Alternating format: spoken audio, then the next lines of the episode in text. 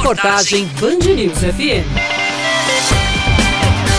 Já tem muita gente dando aquela famosa olhadinha, vendo de perto o produto que tanto deseja para aproveitar a Black Friday. Para esse dia especial de descontos, o dono de casa Davidson Cruz está procurando um celular novo. Estamos correndo atrás para pesquisar e encontrar, né? Estou à procura de um celular. Como o nome já diz, a Black Friday é realizada na última sexta-feira de novembro, mas basta andar pelo centro da cidade para perceber que muitos comerciantes já anteciparam as promoções para a data. O presidente da Câmara de Dirigentes Logistas de Campina Grande, Carlos Botelho, está otimista para as vendas neste período. A estimativa da CDL é um aumento de 24% em comparação com o ano passado. É um ticket médio em torno aí de mil reais.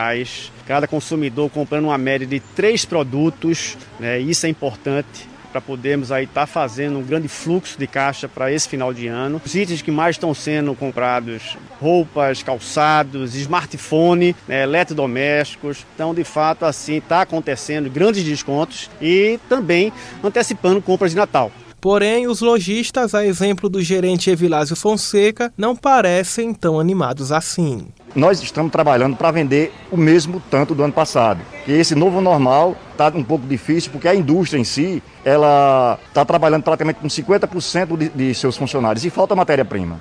Nós não temos o mix da gente não está igual ao mix do ano passado, principalmente na linha de móveis de madeira. Os demais não, a gente tem muita abundância. Então, com tantos anúncios de ofertas, a dica dos órgãos de defesa do consumidor é pesquisar para garantir descontos de verdade.